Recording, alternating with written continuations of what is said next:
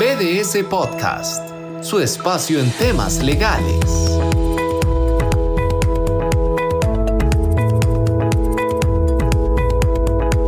Gracias por acompañarnos a un nuevo episodio de BDS Podcast. Hoy me acompañan Adriana. Muchas gracias a todos por acompañarnos. Y Daniela. Hola, gracias por escucharnos. El día de hoy vamos a conversar sobre vacaciones. Vamos a tratar de aclarar en la medida de lo posible algunos mitos eh, y creencias que se tienen sobre eh, las vacaciones. Empecemos por definir qué son las vacaciones. Bueno, las vacaciones realmente son un, fueron creados con un fin profiláctico. ¿Qué significa esto? Esto quiere decir que una persona después de laborar por un periodo de tiempo eh, extenso, en este caso específicamente 50 semanas continuas de labores, pues la persona trabajadora va a tener el derecho a disfrutar de un descanso en donde se mantiene eh, fuera de las órdenes patronales y en ese sentido puede descansar y eh, apartarse de las labores y de la jornada. Adri, ¿cómo, ¿cómo define la normativa el tiempo que puedo disfrutar de vacaciones?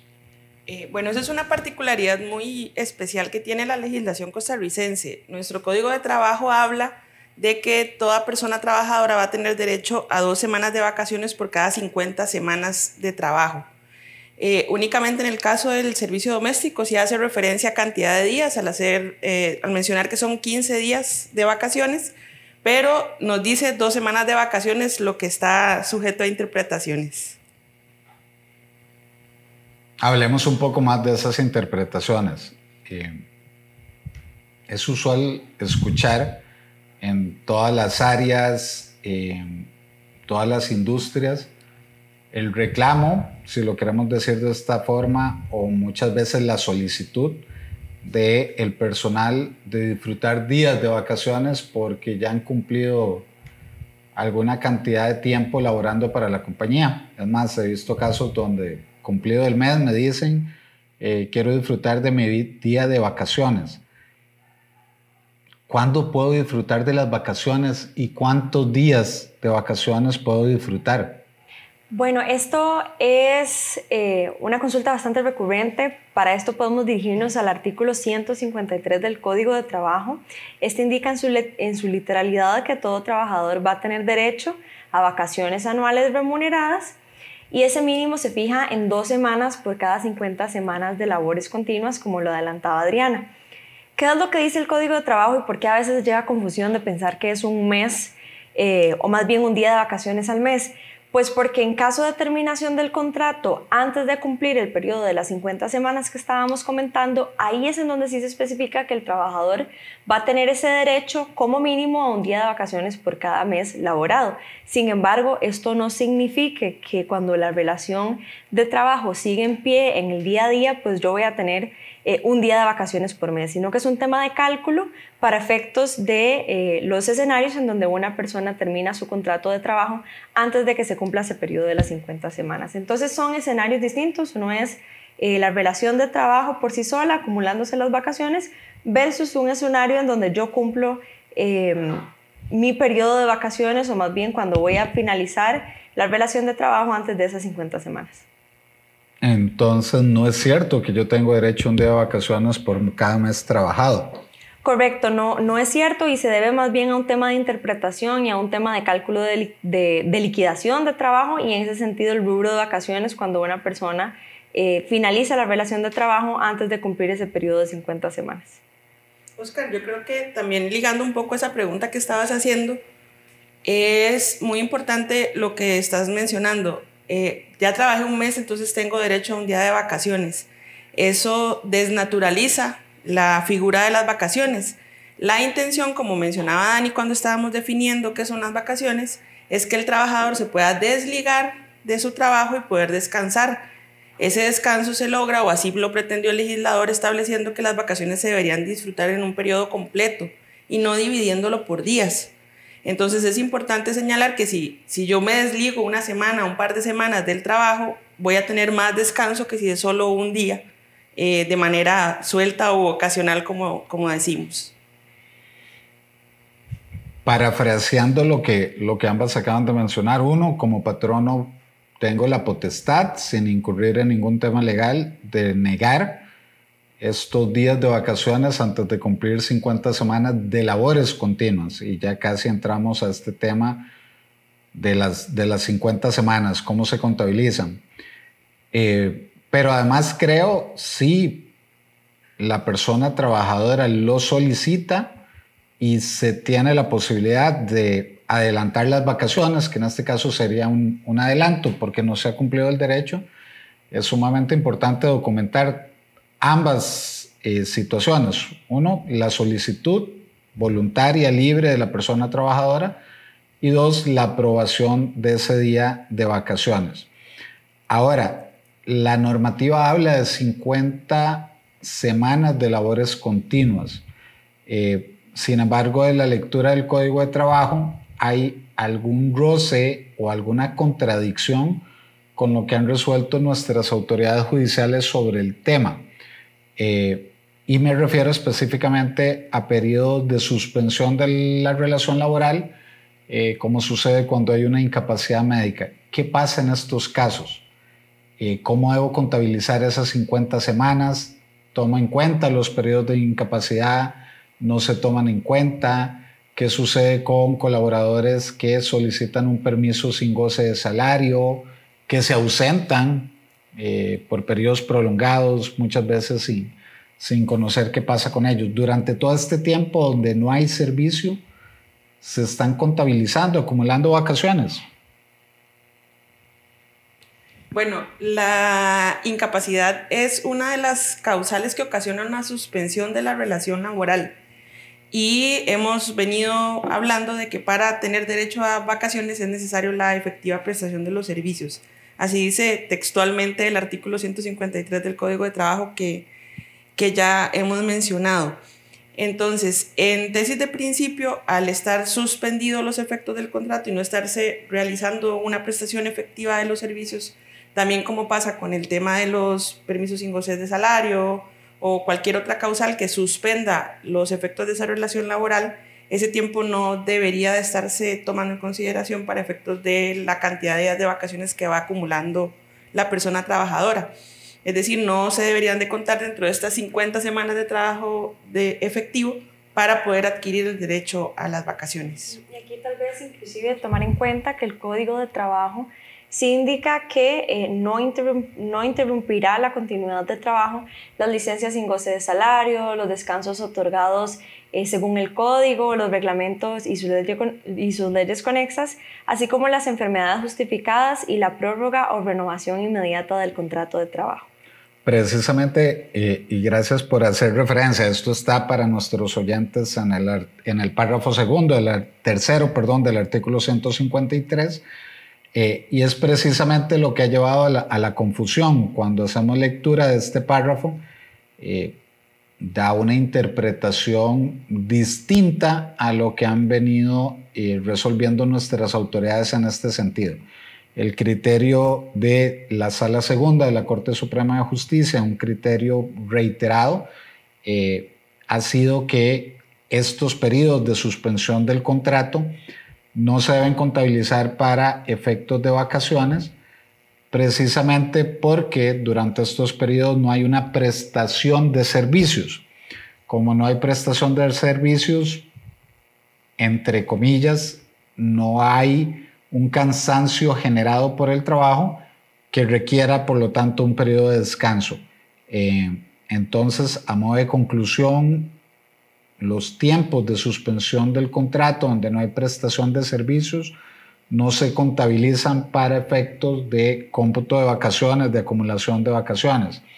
Y esto es muy importante de mencionar también eh, para comprender que no siempre cuando quiero revisar un tema legal eh, puedo basarme solamente en lo que está en la literalidad de las normas, sino que eh, usualmente voy a tener también que revisar lo que han dicho nuestras autoridades, eh, tanto eh, administrativas como judiciales, porque eh, las resoluciones de las autoridades judiciales son fuente de derecho incluso tácitamente pueden generar modificaciones en, la forma de interpretar las normas. Adri, ¿qué pasa con la, con la acumulación?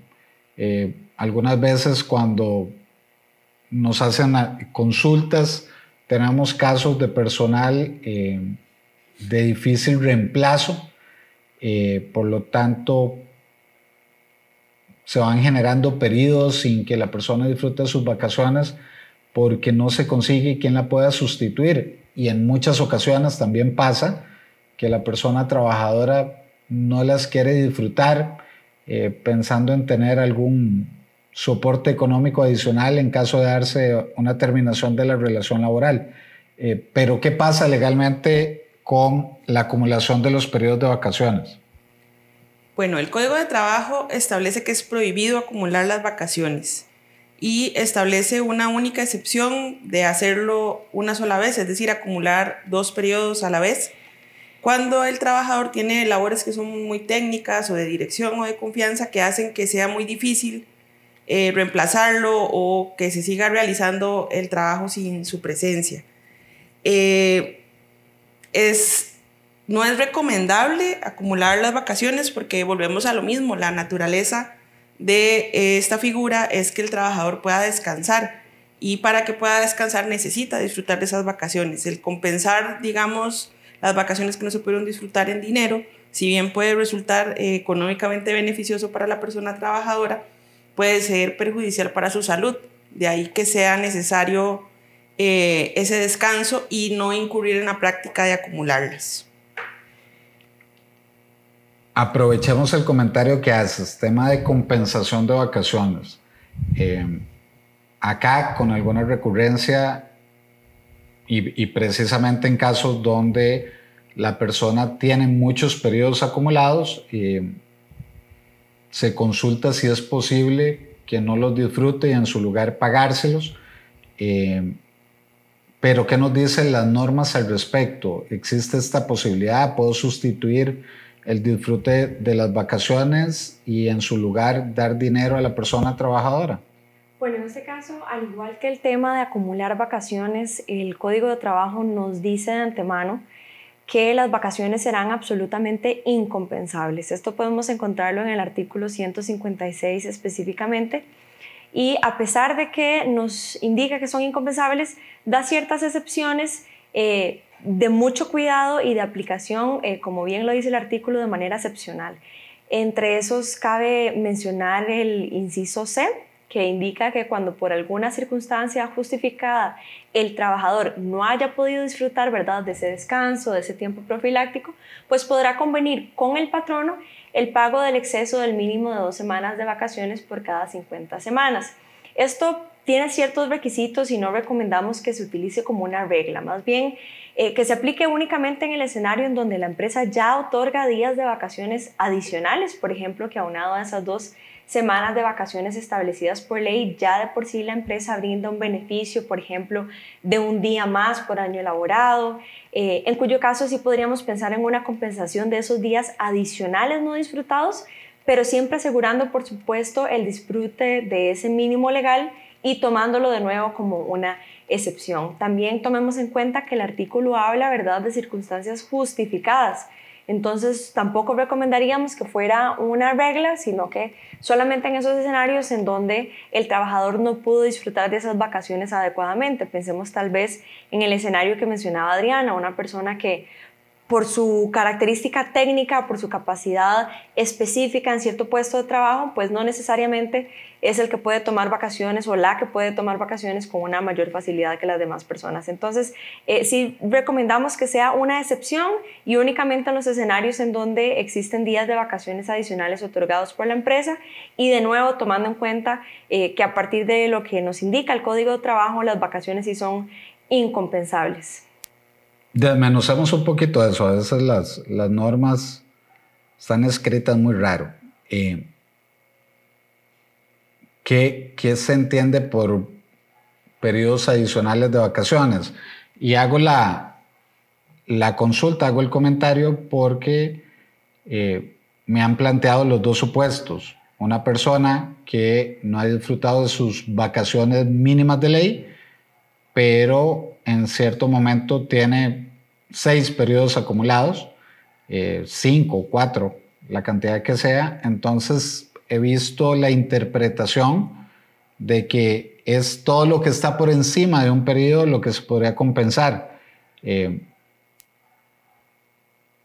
eh, o la otra interpretación que es cuando yo como patrono, además del periodo mínimo, eh, otorgo días adicionales y que esos son los que se podrían compensar, eh, siempre respetando el mínimo. ¿Por cuál apostamos? ¿Cuál es la, la opción ganadora? Bueno, aquí tenemos que tomar en cuenta que el Código de Trabajo habla de dos semanas.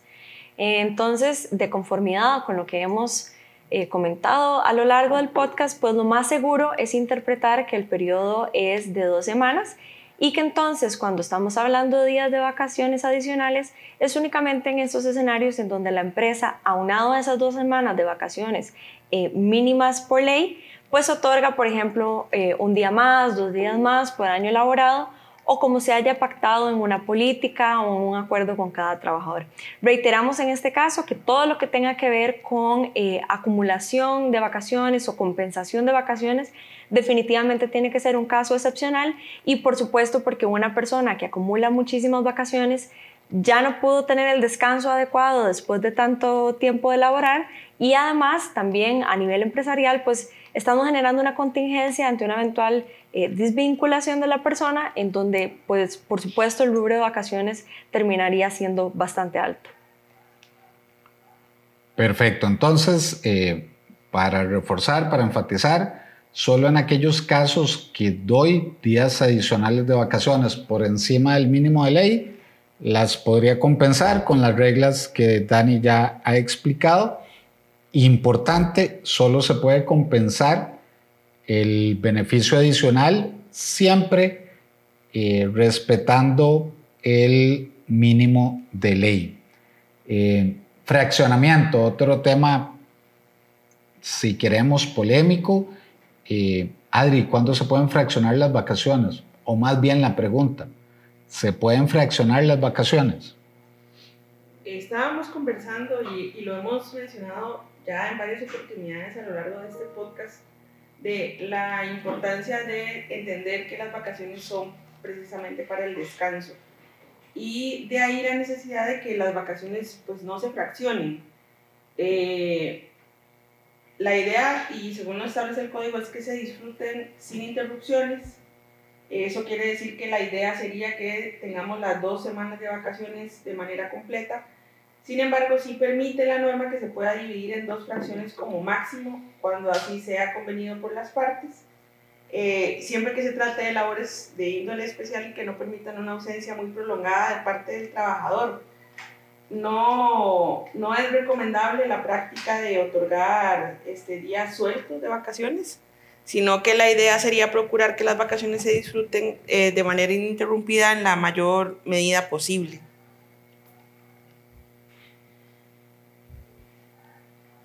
De acuerdo. Eh, adelanto de vacaciones, ya lo hemos hablado un poco, pero eh, voy a modificar la pregunta y es, ¿puede el patrono adelantar los periodos de vacaciones de los trabajadores? Bueno, pues realmente no es lo ideal precisamente porque el Código de Trabajo nos menciona 50 semanas eh, de labores. Entonces, en ese sentido, nosotros no recomendamos y no se podría, en los términos del Código de Trabajo, pues adelantar esas vacaciones, ya que se está desnaturalizando por completo el fin profiláctico que desde el inicio del podcast pues estamos comentando, ¿verdad?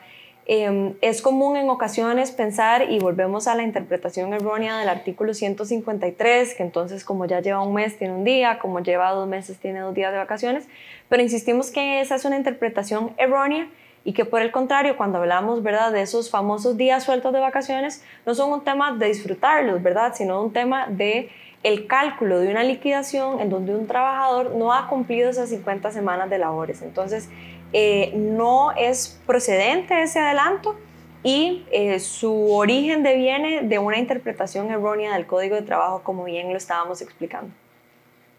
Otra cosa que hay que tener en cuenta es que también a veces nos pasa y los clientes nos consultan es que, ah, bueno, mi empresa cierra en diciembre, por ejemplo, y el trabajador entró a trabajar en octubre.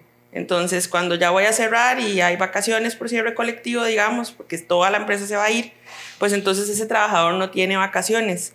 Ahí eh, también otra cosa muy importante, a veces el trabajador también necesita adelantar esas vacaciones, tiene algún paseo, tiene un viaje previsto, no sé, cualquier, cualquier causal. Es importante que si la empresa decide asumir el riesgo de efectivamente adelantar esos días de vacaciones, y después por cualquier motivo o circunstancia termina la relación laboral, pues esas vacaciones ya eh, no las va a poder recuperar el patrono, ¿verdad? No es que va a poder decir, ah, yo le adelanté siete días de vacaciones al trabajador y ahora como se está yendo y solo trabajó tres meses, me debe cuatro días, sino que es un riesgo que la empresa tendría que asumir en caso de tomar la decisión de adelantar los días de vacaciones.